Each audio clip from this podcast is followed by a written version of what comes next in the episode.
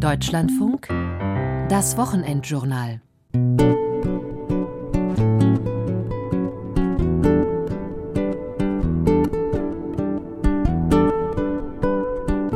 Einmal anhalten bitte, eine Verkehrskontrolle. Kommen Sie mal zu mir? Einmal runter aus dem Kreisverkehr. Der Grund ist einfach, Sie haben so ein schönes Licht. Warum nutzen Sie das nicht? Du wirst voll oft irgendwie angepöbelt, angehupt, so weiß ich nicht. Ich würde sagen Autofahrer, ja. Die mit Abstand schlimmsten sind die Fahrradfahrer.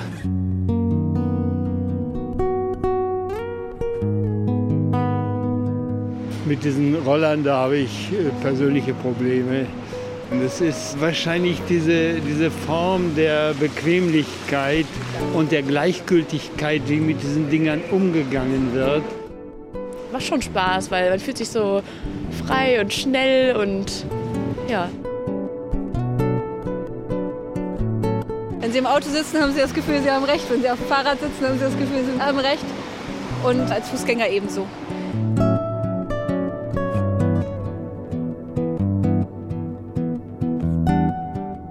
Unsere Städte verändern ihr Gesicht, vor allem unsere Straßen. Pkw mit Verbrennungsmotoren werden langsam verschwinden und mit ihnen auch Lärm und Luftverschmutzung. Wenn die Verkehrswende gelingen soll, wird es im besten Fall auch weniger private Autos in den Städten geben, dafür mehr Busse und Bahnen. Und es werden immer mehr Menschen aufs Fahrrad umsteigen.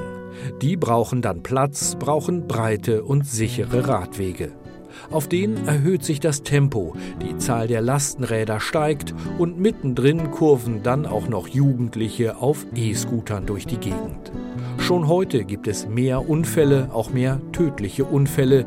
Die Toleranzschwelle auf deutschen Straßen scheint zu sinken und das Klima zwischen radelnden oder autofahrenden Menschen, zwischen Fußgängern und E-Scooter-Piloten ist oft gereizt. Mein Name ist Axel Schröder und für das Wochenendjournal habe ich mich in den Hamburger Verkehr gestürzt. Ich wollte wissen, was ist dran an Schlagzeilen, in denen von einem Krieg auf unseren Straßen die Rede ist. Ist das Klima im Straßenverkehr tatsächlich schlechter geworden? Holprige Verkehrswende, veränderte Mobilität, neuer Ärger. Das ist heute das Thema im Wochenendjournal. Herzlich willkommen.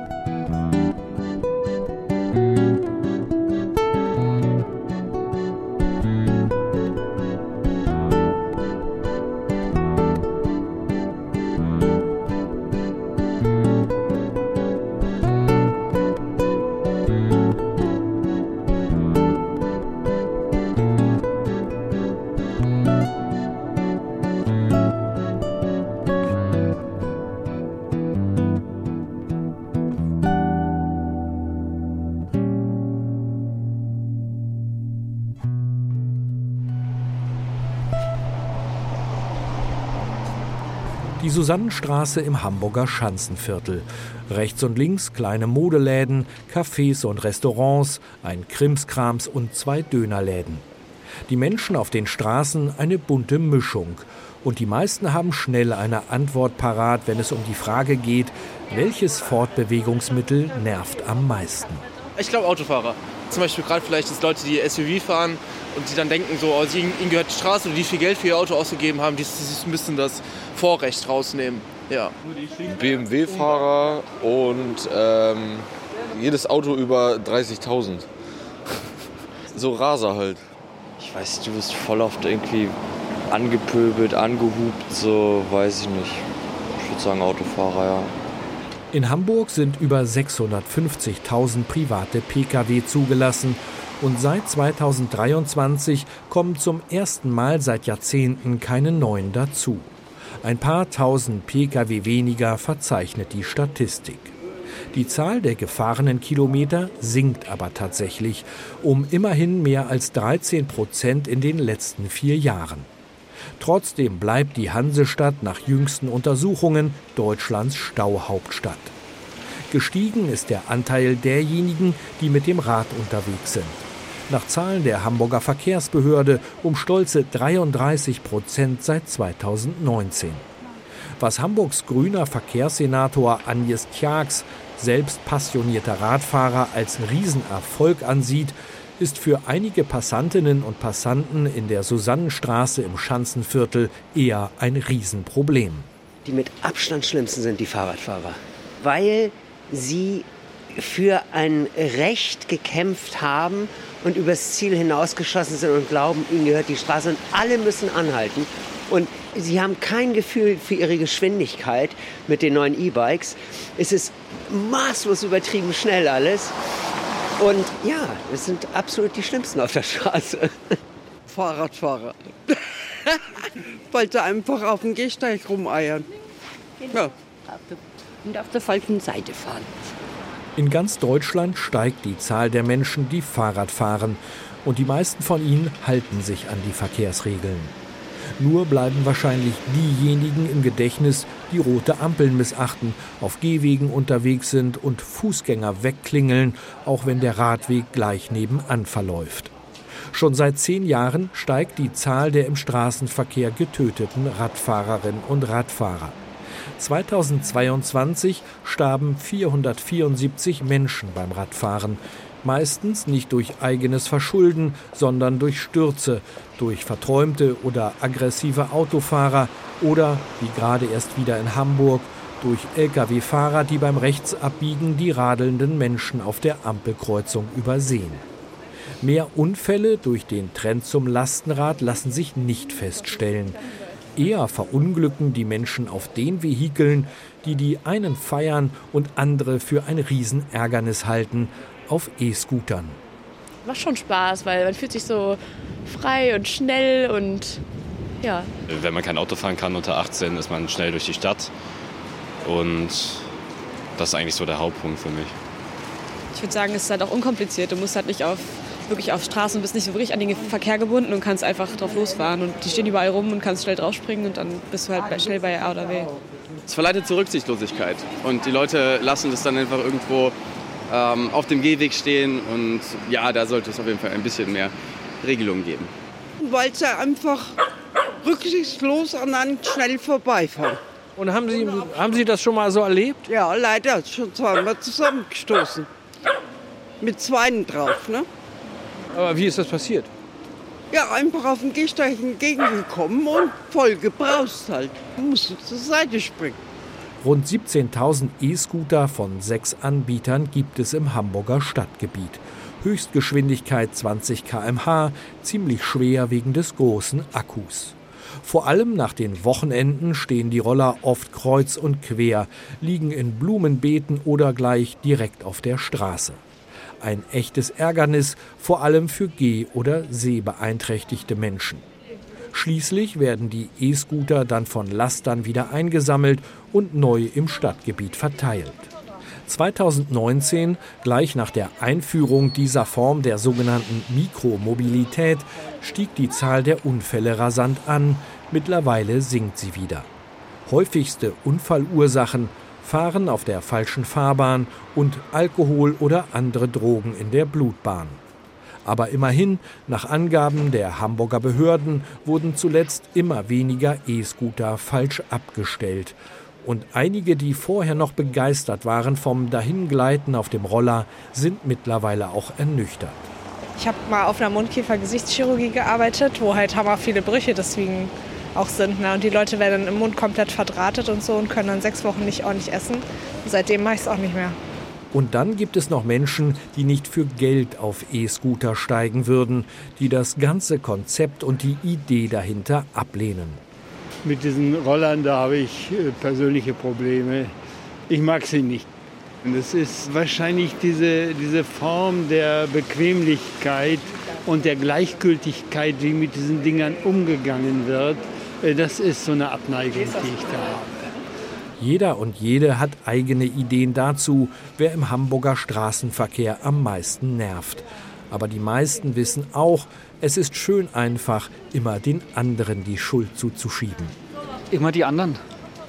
Je nachdem, was man gerade ist, welche Rolle man einnimmt, sind immer die anderen die schlimmsten. Wenn ich als Autofahrer unterwegs bin, kommt selten vor, dann sind es immer die Fahrradfahrer. Und als Fahrradfahrer kommt es sehr häufig vor, dann sind es immer die Alten oder die, die, die ganz Kleinen oder die Autofahrer. Und deswegen kommt es halt immer darauf an, was für eine Rolle man gerade hat. Wenn Sie im Auto sitzen, haben Sie das Gefühl, Sie haben Recht. Wenn Sie auf dem Fahrrad sitzen, haben Sie das Gefühl, Sie haben Recht. Und als Fußgänger ebenso.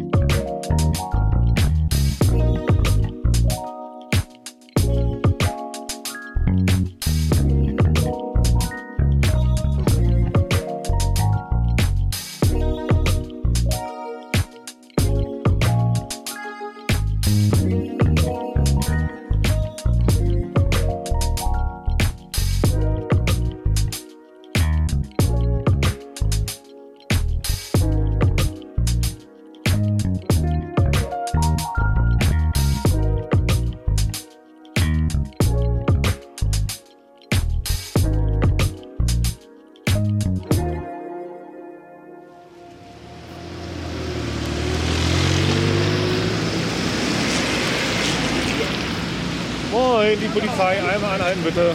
Kommen Sie einmal zu mir auf den Gehweg. Um halb acht Uhr morgens steht Polizeioberkommissar Ronald Börner mit fünf Kolleginnen und Kollegen von der Fahrradstaffel am Kreisel an der Krugkoppelbrücke, gleich an der Hamburger Außenalster. Es wird langsam hell, im Hamburger Nieselregen glänzt die Straße im Scheinwerferlicht von Fahrrädern und Autos. Es kommen Radfahrer, sehen Sie da jetzt die Situation? Autofahrer, Radfahrer und die kommen nicht vorbei. Jetzt kommt die Radfahrerin vorbei, der Autofahrer musste ausweichen. Das ist genau der Konflikt, den wir nicht wollen. Auch Börners Kollege Marc Brennenstuhl hat alle Hände voll zu tun. Einmal anhalten bitte, eine Verkehrskontrolle. Kommen Sie mal zu mir. Einmal runter aus dem Kreisverkehr, damit wir hier nicht überfahren werden. Der Grund ist einfach, Sie haben so ein schönes Licht. Warum nutzen Sie das nicht? Marc Brennenstuhl fällt ein Tropfen vom Schirm seiner Polizeimütze. Neben ihm ein einsichtiger Radfahrer mit dunkler Hose, dunkler Regenjacke, der sich bedankt für den Hinweis und mit Licht weiterfahren darf. Ein Verwarngeld wird nicht fällig, immerhin wird es schon langsam hell und Brennenstuhl drückt ein Auge zu. Teuer wird es aber für die, die 100 Meter vor dem Kreisel die rote Ampel nicht ernst genommen haben. Einmal anhalten bitte, eine Verkehrskontrolle. Sie meine ich. Kommen Sie einmal auf den Gehweg zu mir. Eine Verkehrskontrolle. Nicht nur Radlerinnen und Radler, auch Autofahrer hält das sechsköpfige Team der Fahrradstaffel an. Zum Beispiel dann, wenn sie die vorgeschriebenen 1,50 Meter beim Überholen eines Zweirads nicht einhalten. Polizeioberkommissar Ronald Börner ist seit 2006 mit dem Rad auf Streife. Seit 17 Jahren, in denen sich das Klima auf Hamburgs Straßen verändert hat, sagt Börner. Ja, das hat sich einiges verändert. Also der Radverkehr hat sich natürlich deutlich zugenommen. In Corona-Zeiten war es noch mehr. Und ähm, die Verkehrsführung ist verändert worden. Also es hat sich natürlich für den Radverkehr ganz, ganz viel geändert. Es geht natürlich langsam. Aber wenn man jeden Tag unterwegs ist, seit so vielen Jahren, sieht man schon, dass ähm, vieles verbessert wurde. Manches versucht wurde, nicht immer geklappt hat so richtig. Oder wenn das fertig war, war der Radverkehr schon wieder größer als vorher gedacht. Aber insgesamt finde ich persönlich, hat sich da einiges getan, was den Radverkehr angeht. Also so zum Beispiel neue Radwege, vielleicht auch getrennt von der Straße und so? Ja, getrennt von der Straße ist ja das Schwierige, das ist eher selten. Das wird jetzt gerade in den letzten anderthalb Jahren angegangen an manchen Stellen, wo es passt. Zum Beispiel oben im Stephansplatz sind so Teile abgetrennt oder jetzt Elbchaussee, ganz neu. Ansonsten wurde es eher auf die Straße gelegt. Die alten Hochbordradwege, die in Rot oder Schwarz waren, wurden auf die Fahrbahn gelegt in sogenannte Radfahrstreifen. Und ähm, das ist eigentlich so seit Jahren das gängige Modell. Einfach damit Radfahrer und Autofahrer zusammen auf der Fahrbahn fahren und sich auch besser sehen. Ja, und da werden viele sagen, ja, es ist trotzdem immer noch schlecht, aber es hat sich auch viel zum Guten verändert. Aber nicht, natürlich nicht alles. Viele Menschen, gerade ältere oder Kinder, meiden die Radfahrstreifen auf der Straße. Dicht an dicht mit Autos, Bussen und Lastern. Das Kernproblem der Verkehrswende bleibt der begrenzte Straßenraum. Der soll neu verteilt werden. Mehr Platz für Räder, auch wenn die Zahl von Pkw und Lkw nicht viel kleiner wird. Sind halt eben so ein bisschen Kompromisse, weil der Platz ist nicht überall da und man kann ihn nicht herholen, weil trotz der vielen Radfahrer, die wir jetzt haben, also seit Jahren ansteigend, habe ich nicht das Gefühl, dass es weniger Autofahrer sind. Heißt das, es gibt auch mehr Zoff zwischen beiden oder Unfälle, wo die sich mal in die Quere kommen? Also Unfälle gibt es natürlich mehr. Die Zahlen sind steigend. Wir hatten jahrelang rückläufige Zahlen. Aber seit ein paar Jahren, seitdem es immer mehr Radverkehr gibt und gleichzeitig auch mehr Zulassungszahlen, steigt logischerweise auch die Unfallgefahr und auch das Konfliktpotenzial, selbstverständlich. Also was wir ganz viel haben, ist Radfahrer, Fußgänger. Viele Beschwerden, Radfahrer auf dem Gehweg. Und das heißt für mich immer nicht nur, weil es verboten ist, da zu fahren, sondern weil manchmal die Radfahrer leider wenig Rücksicht nehmen. Also einige nehmen die, die Geschwindigkeit nicht raus, müssen immer so schnell fahren, wie sie wollen. Damit meine ich nicht alle, ich meine einige. Und mit dem Gehweg haben wir das im Moment, also auch ansteigend die Beschwerden. Das steigt tatsächlich auch deutlich an. Börner und seine Kolleginnen und Kollegen erwischen an diesem Morgen Menschen ohne Licht am Fahrrad, aber auch viele, die den Schwung aus der leichten Abfahrt nicht durch eine rote Fußgängerampel verlieren wollen. Zwei Frauen, die ertappt wurden, zeigen sich mehr oder weniger einsichtig. Ich bin mit immer einverstanden, aber jetzt, wo wirklich gar kein Verkehr war, keine Fußgänger, ja, ärgere ich mich. Ich bin tatsächlich in Eile und ich habe es auch nicht wirklich gemerkt, weil ich in Gedanken war. Aber ähm, es ist eine Ordnungswidrigkeit. Dafür haben wir Gesetze und dafür haben wir die Polizei. Und nun muss ich das einfach, ähm, das, ich hab, bin über Rot über die Ampel gefahren, das glaube ich den äh, Polizisten. Und ähm, ja, dafür haben wir Gesetze. Ronald Börner hat alle Personalien aufgenommen. Die beiden Frauen müssen mit einer Geldstrafe von 100 Euro rechnen, plus einem Punkt in Flensburg. Trotz der vielen Verstöße bleibt der Polizeioberkommissar dabei. Ganz so schlimm, wie es oft in den Zeitungen zu lesen ist, ist das Klima auf den Hamburger Straßen dann doch nicht. Manchmal sieht man so Überschriften Krieg auf unseren Straßen. Rambo-Radler. Rambo-Radler. Was denken Sie, wenn Sie so Schlagzeilen lesen? Ähm, das ist Presse, Entschuldigung, damit kann ich nichts anfangen. Damit, das finde ich ähm, eigentlich immer sehr schade, weil damit immer eine Verkehrsart immer verteufelt wird. Und natürlich ist die Aggression, wenn ich das mal so sagen darf, zwischen den Verkehrsarten, Verkehrsteilnehmern mehr geworden. Mehr Radfahrer, mehr Kraftfahrzeuge, Fußgänger weiß ich jetzt nicht, ob mehr, aber dadurch mehr Konflikte und dadurch auch mehr Aggression. Ich finde ja, es ist mehr geworden, wobei mir das auch privat eigentlich eher selten passiert. Ich bin ein schlechter Autofahrer, weil ich schimpfe, wenn ich Auto fahre. Wenn ich Rad fahre, bin ich eigentlich entspannt.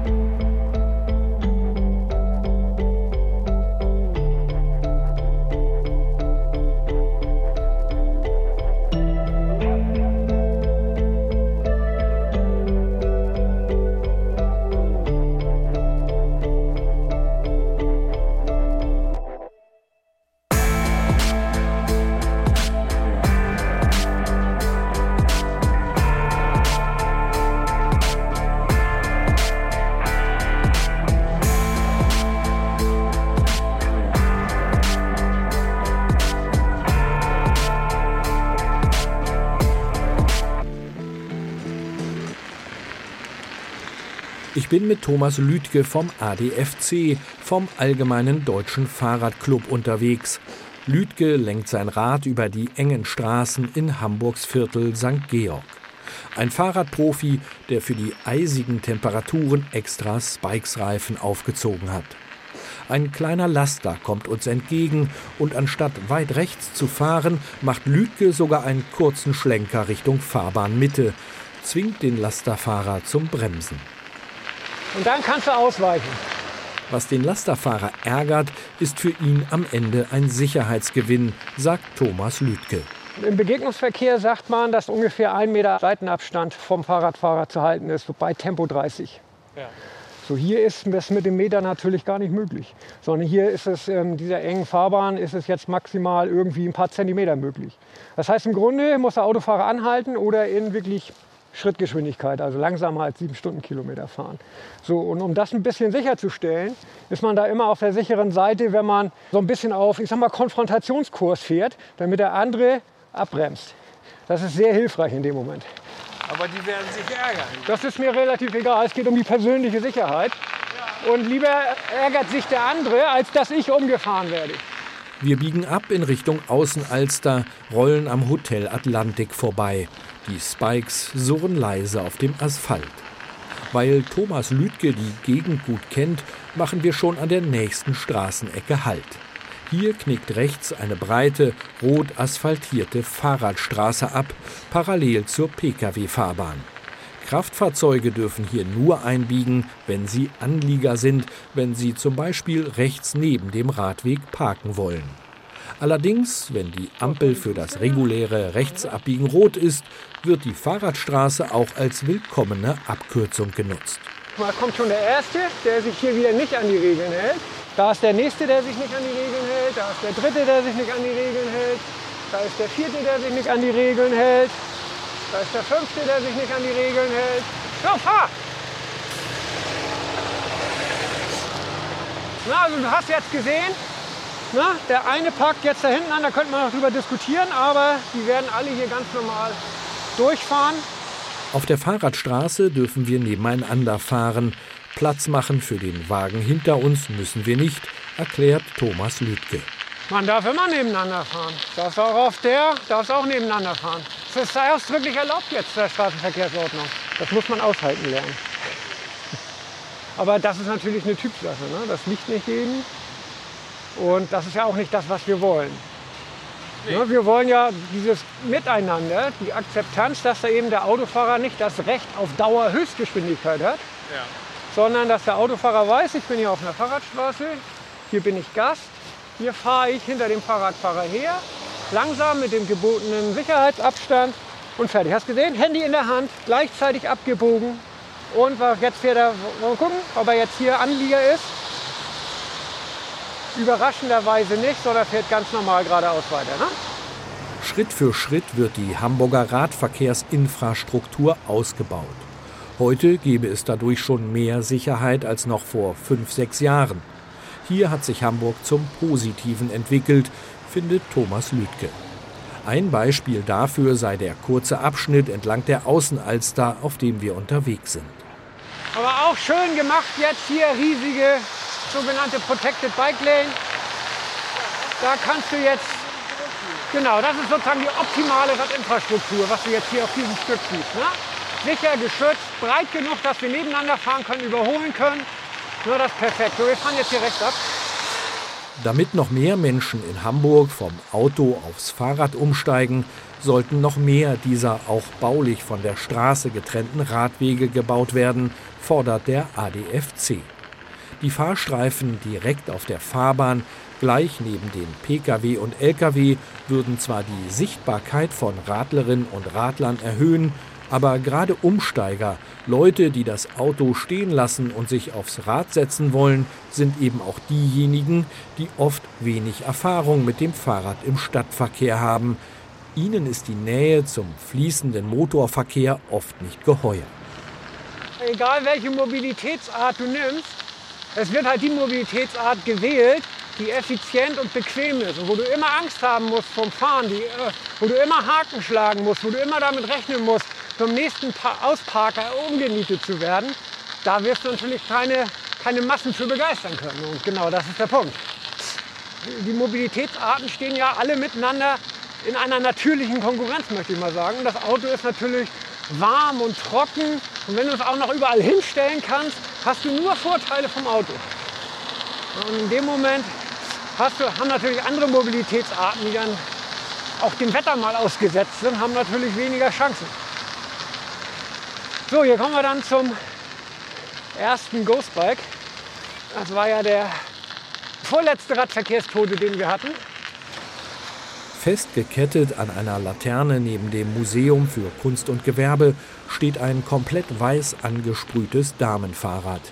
Diese sogenannten Ghost Bikes stehen überall dort im Stadtgebiet, wo Radfahrerinnen oder Radfahrer tödlich verunglückt sind.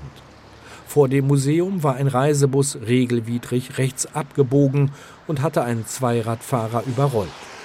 2022 gab es über 3000 Unfälle von Radfahrenden in Hamburg. Drei Radlerinnen und Radler starben im Straßenverkehr. Und zwar sehen wir, hier ist Einfahrt verboten für Busse, HVV und Taxen dürfen durch. Jetzt haben wir hier wieder einen, na, genau wie halt der Bus auch, der hier diesen Radfahrer getötet hat. Der durfte hier gar nicht abbiegen. Aber wenn du hier zehn Minuten wartest, kümmert sich kein einziger Autofahrer, kein Busfahrer drum. Hier, der hier längst will, biegt hier ab. Das wurde eben einem Radfahrer hier an, genau an dieser Stelle zum tödlichen, da kommt schon der nächste, zum tödlichen Verhängnis. Wir fahren in Richtung ADFC-Büro in St. Georg. Vorneweg Thomas Lüdke, der aufmerksam den Verkehr ringsum im Blick behält, beim Abbiegen den Arm raushält, der sich strikt an die Straßenverkehrsordnung hält. Als ADFC-Mann vertritt er die Rechte der Fahrradwelt. Am großen Besprechungstisch im ADFC-Büro appelliert er aber auch an Radfahrerinnen und Radfahrer. Die Basis ist, haltet euch bitte alle an die Regeln. Die sind nicht zum Spaß erschaffen worden, sondern die sind auch für eure persönliche Sicherheit geschaffen worden. Und das gilt grundsätzlich für alle Verkehrsteilnehmer. Auch Fußgänger, sage ich mal, sollten auf eine rote Ampel achten, genauso wie die Radfahrer, genauso wie die Autofahrer. Es gibt allerdings, wie man weiß, halt die äh, berühmte Betriebsgefahr. Und es ist halt ein Riesenunterschied, äh, ob ich halt mit einem großen 40-Tonner irgendwo äh, eine Ordnungswidrigkeit begehe, mit einem 3-Tonnen SUV, dann mit einem, weiß ich nicht, 10 Kilogramm Fahrrad oder eben nur mit meiner eigenen Körpermasse. So, weil die Auswirkungen, die ich potenziell anderen zufüge, sind halt abhängig von dieser Masse komplett andere. Und deswegen ist es völlig falsch und eine absolute Ungewichtung, einen Verstoß eines Fußgängers gleichzusetzen mit dem Verstoß eines Lkw-Fahrenden wie wir vorhin beim Ghostbike ja zum Beispiel gesehen haben, hat das dann schnell mal eine tödliche Folge. Aber mir ist noch nicht bekannt, dass ein Fußgänger mehr als sich selbst gefährdet hat. Ein Trost, die Zahl der Unfälle mit Zweirädern steigt nicht in gleichem Maße wie die Fahrradnutzung insgesamt. Unterm Strich sei das Klima auf Hamburgs Straßen besser geworden, sagt Thomas Lüdke. Diejenigen, die mit dem Auto unterwegs sind, gewöhnten sich an die wachsende Zahl von Radlerinnen und Radlern und auch die breit angelegten Kampagnen des Senats für mehr Rücksichtnahme im Verkehr hätten etwas bewirkt. Und trotzdem gäbe es auch immer wieder Momente, in denen das gedeihliche Zusammenleben auf den Straßen noch nicht funktioniert. Es gibt ja so große Staulagen oder irgendwie so Feierabendverkehre oder so.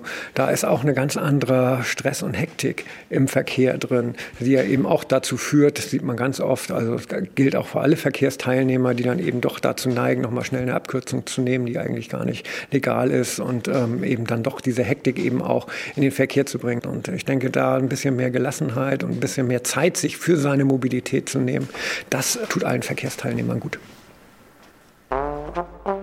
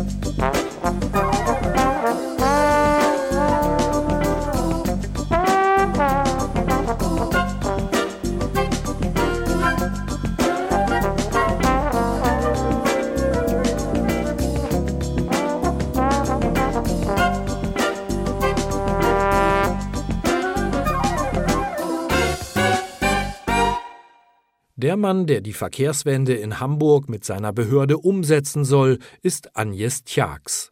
42 Jahre alt, in Hamburg geboren, Grünen-Mitglied und seit knapp drei Jahren Senator in der Behörde für Verkehr und Mobilitätswende.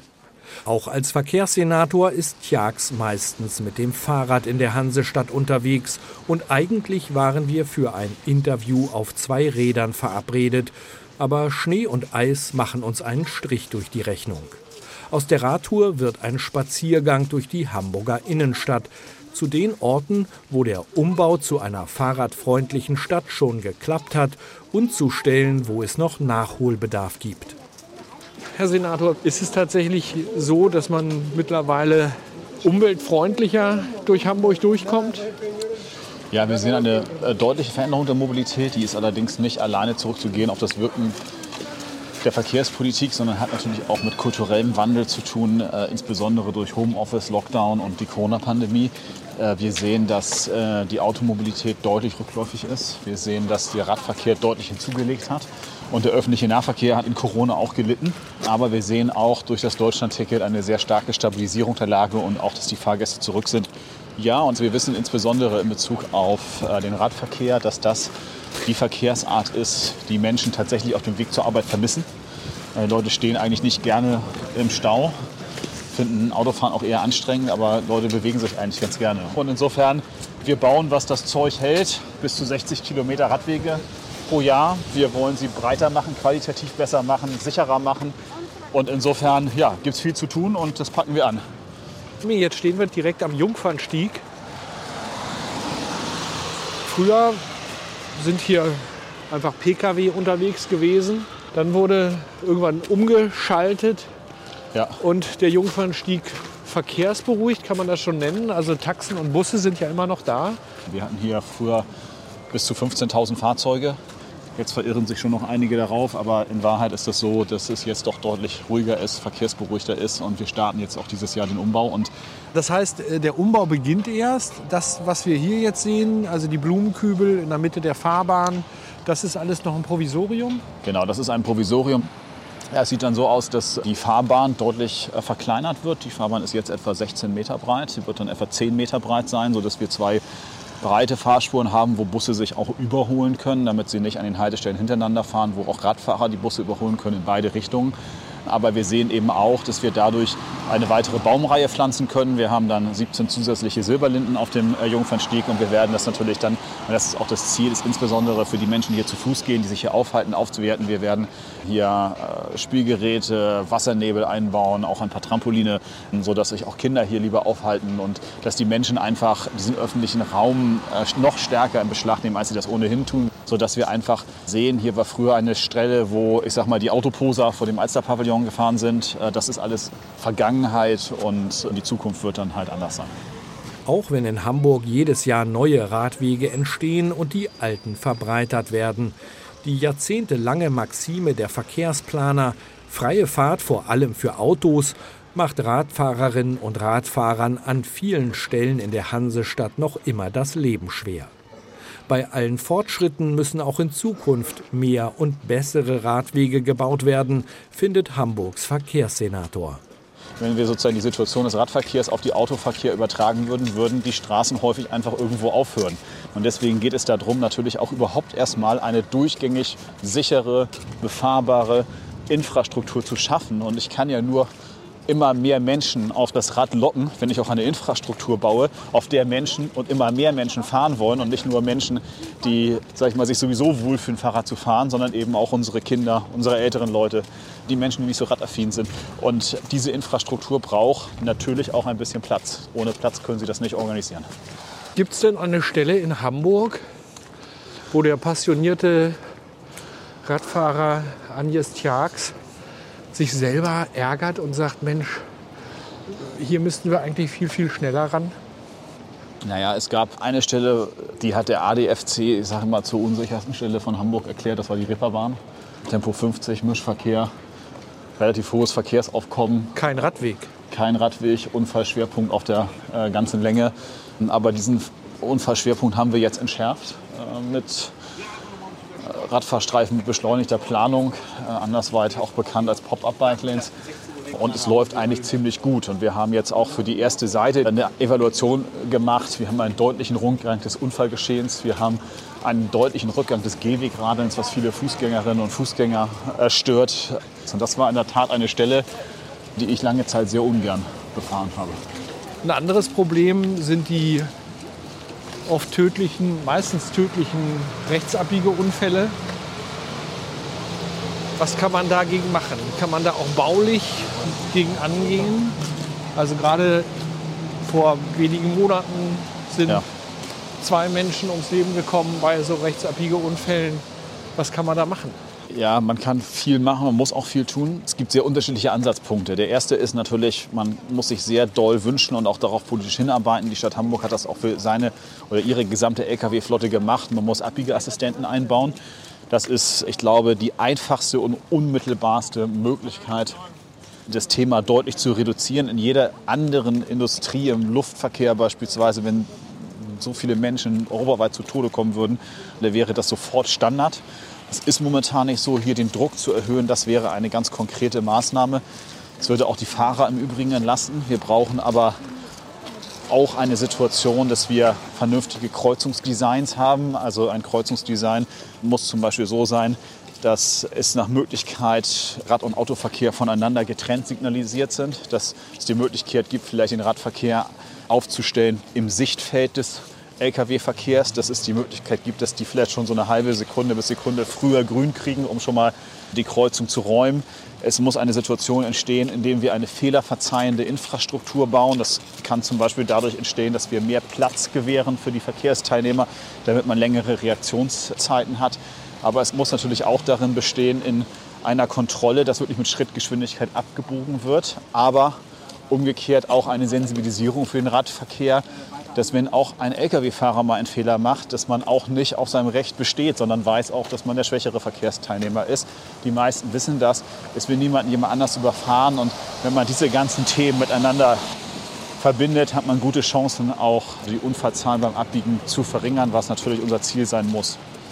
Sie sind ja auch Multinutzer, mal, mal so und mal so, mal Fahrrad, gerne Fahrrad, weiß man ja von Ihnen aber auch mal Auto und ÖPNV, auch E-Scooter eigentlich? E-Scooter auch. Ich habe da einen relativ klaren definierten Anwendungsfall. Das ist, wenn mein Fahrrad in der Werkstatt steht und ich dahin muss, weil die nicht um die Ecke ist, dann fahre ich mit dem E-Scooter dahin. Und äh, ehrlicherweise, das macht mir Spaß. Es ist, finde ich, allerdings auch ein verhältnismäßig teures Verkehrsmittel. Und das eigentliche Problem ist, was die deutschen Städte aufgrund der Regulierung noch nicht so richtig in den Griff bekommen, dass die E-Scooter schlecht abgestellt werden und häufig im Weg stehen. Und da kann man jeden verstehen, der sich darüber ärgert, weil das ist ein Problem. Was macht Hamburg in dem Feld? Hamburg wird hier natürlich erstmal mit den Scooteranbietern zusammenarbeiten. Das hat ganz konkrete Auswirkungen. Das hat zum Beispiel die Auswirkung, dass wir durchsetzen werden, dass äh, die Scooteranbieter auch Bußgelder, die wir schreiben, wenn Scooter verkehrsgefährdend aufgestellt werden, auch weiterreichen an ihre Kunden. Es hat aber auch die Auswirkung, dass wir jetzt zunehmend Abstellflächen schaffen, damit dann die Menschen, sag ich mal, die Scooter nur auf diesen Abstellflächen zurückgeben und ähm, die dann eben nicht entsprechend in der Gegend rumstehen können. Wenn Sie auch alle Verkehrsarten kennen, Hand aufs Herz, wer nervt am meisten? Oh, nerven tut mich eigentlich keiner. Das ist gar nicht der Punkt. Ich glaube, am Ende geht es immer um Menschen und die meisten Menschen sind in Hamburg respektvoll, freundlich miteinander.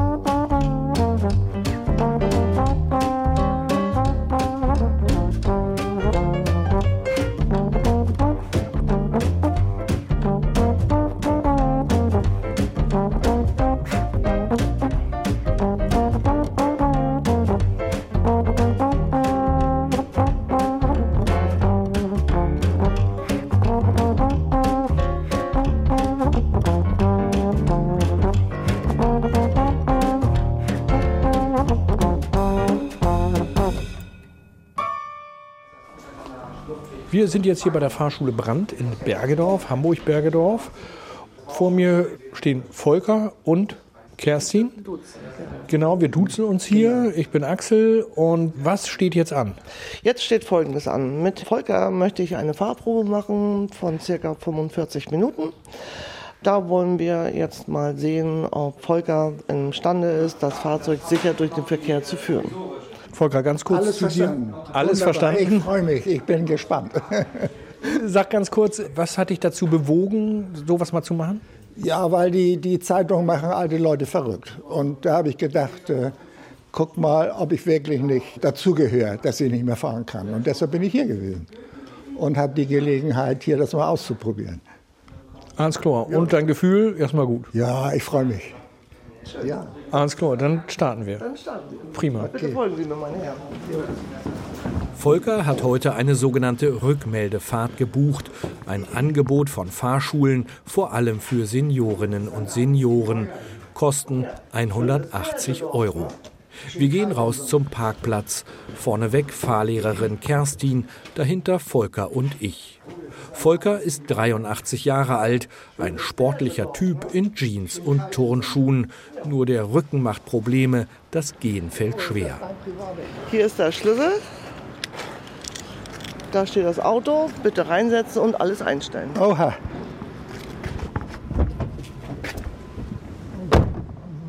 Volker stellt den Sitz ein, dann die Außen- und Rückspiegel. Privat fährt er einen Nissan Micra, Baujahr 1996. Jetzt muss er einen modernen VW Turan durch Hamburg-Bergedorf lenken.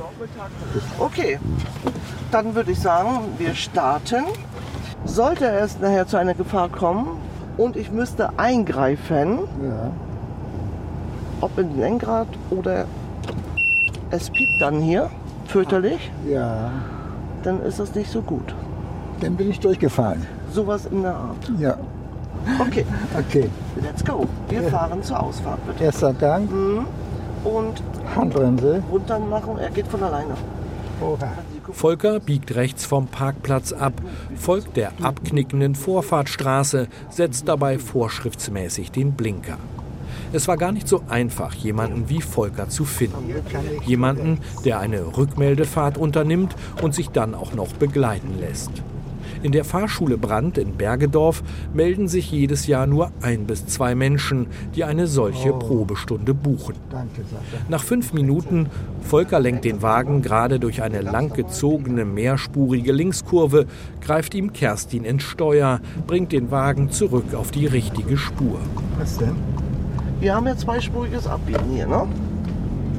Und wenn wir zweispurig abbiegen, dann muss jeder in seinem Fahrstreifen bleiben. Ist das richtig? Gut. Und Sie biegen ein und enden praktisch mittendrin im Verkehr links nebenan. Was eine starke Unfallgefahr darstellt. Volker schaut nach vorn, nach außen hin ganz gelassen. Aber Fahrlehrerin Kerstin entgeht nichts. Nicht die 38 km/h in der Tempo 30 Zone und auch nicht das Tempo, mit dem ihr Schüler die Kurven nimmt. Ganz schön gefährlich, Volker, was Sie hier machen, ne? Das wissen Sie schon, ne? Viel zu hohe Geschwindigkeiten zum Abbiegen. Keine Zeit zur Absicherungsblicke. Radfahrer, Fußgänger, kommt da gar nicht bei Ihnen. Doch, habe ich doch. Nein, kommt nicht. Kommt nicht. Kein Schulterblick. Bisher, bei jedem Abbiegevorgang, den ich beobachtet habe, kam nicht ein Schulterblick nach rechts, nach Radfahrer, Fußgänger. Nicht einer kam. Bis jetzt. Kommt eine Ampel links. Ich hoffe sehr, dass es noch besser wird. Ein paar Minuten später übersieht Volker ein Durchfahrtverbotsschild. Kerstin bremst den Wagen und langsam wächst die Anspannung. Ich bin natürlich so ein bisschen mit dem Auto beschäftigt, weil das, das, so ein Auto bin ich nicht gewohnt. Ich fahre auch sonst ganz ruhig und vorausschauend. Ich, äh, aber mit dem Schulterblick, dass das so krass ist. Ich meine, ich, ich gucke schon ordentlich viel. Ich gucke äh, eigentlich viel mehr als alle anderen, die ich kenne. Aber so wie Sie das sagen, ist das ja wirklich erschreckend für mich, weil das, dieses Gefühl, dass ich so viel falsch mache, das kenne ich eigentlich gar nicht. Zur Rückmeldefahrt gehört auch ein Abstecher auf die Autobahn. Volker gibt ein bisschen Gas, setzt den Blinker, schaut in den Rückspiegel und zögert. Warum bremst der junge Mann? Du sollst doch Gas geben, junger Mann. Auf eine Autobahn gebe ich doch Gas. Der lässt mich doch rein. Ja? Der war so dicht schon dran. Hm, so dicht war er nicht. Das Einschätzungsvermögen lässt bei euch ja dann nun auch, ne, fünfter Gang, hin und wieder mal nach, weil ihr wahrscheinlich fahrt ihr gar nicht so viel Autobahn oder so, keine Ahnung. Ja. Also ganz, ganz starkes Defizit Autobahn bei Ihnen, junger Mann. Ganz stark. Eine knappe Stunde dauert die Rückmeldefahrt. Diese Probestunden in der Fahrschule könnten, eine entsprechende EU-Richtlinie dazu ist in Arbeit, schon bald zur Pflicht für Seniorinnen und Senioren werden. Dass diejenigen, die bei Rückmeldefahrten viele Fehler machen, dann den Führerschein abgeben müssen, ist aber nicht geplant. Mit Schulterblick biegt Volker rechts auf den Fahrschulenparkplatz ein, erleichtert und ein bisschen verunsichert. Und, und nun werde ich mit meiner Frau besprechen, da werde ich ihr eine Fahrstunde auch noch mal schenken. Und, und ich werde mir auch noch mal eine gönnen. Und was hältst du von dem Gedanken, dass so, sozusagen diese Rückmeldefahrt obligatorisch wird, dass man die machen muss ab meinetwegen 60 oder 65 oder 70? Ist das eine gute Idee, wenn das vom Gesetzgeber so vorgeschrieben wäre? Also da bin ich, äh, bin ich nicht sicher, ob, ob ich da Ja oder Nein sagen muss. Ich meine, wenn ich mich jetzt gesehen habe oder wenn, wenn ich Kerstin gehört habe, dann muss ich einfach Ja sagen. Das ist klar. Wie siehst du das? Ja, er hat schon recht in gewissem Maße. Wer, wenn mir das jemand nicht aufzeichnet, wo ich meine Fehler habe, wo ich meine Schwächen habe, ja, woher soll ich das sonst wissen? Und dann wäre es doch schön, wenn dann das Gesetz sagt, bitte bei 65, nimmt euch mal hier die Zeit, ihr müsst mal hin und ein Feedback mal bekommen. Ja? Finde ich das nicht schlecht. Alles klar, vielen Dank Ihnen beiden. Vor allem dir, Volker, Ja, für die Nervenstärke. Ich war ja der gequält wurde. ja. Aber Das war jetzt nicht meine Absicht. ich kann das auch ab und ich sehe das auch alles ein. Ja. Also ehrlich. Ja, das war nicht meine Absicht. Nee, nee. Ja, ich wünsche auf jeden Fall gute Fahrt. Jo. Ja, Das wünsche ich auch, Danke. Volker. Und fahr vorsichtig mit dem Fahrrad. Das ist viel gefährlicher, als, mit, wenn, als wenn du mit mir fährst.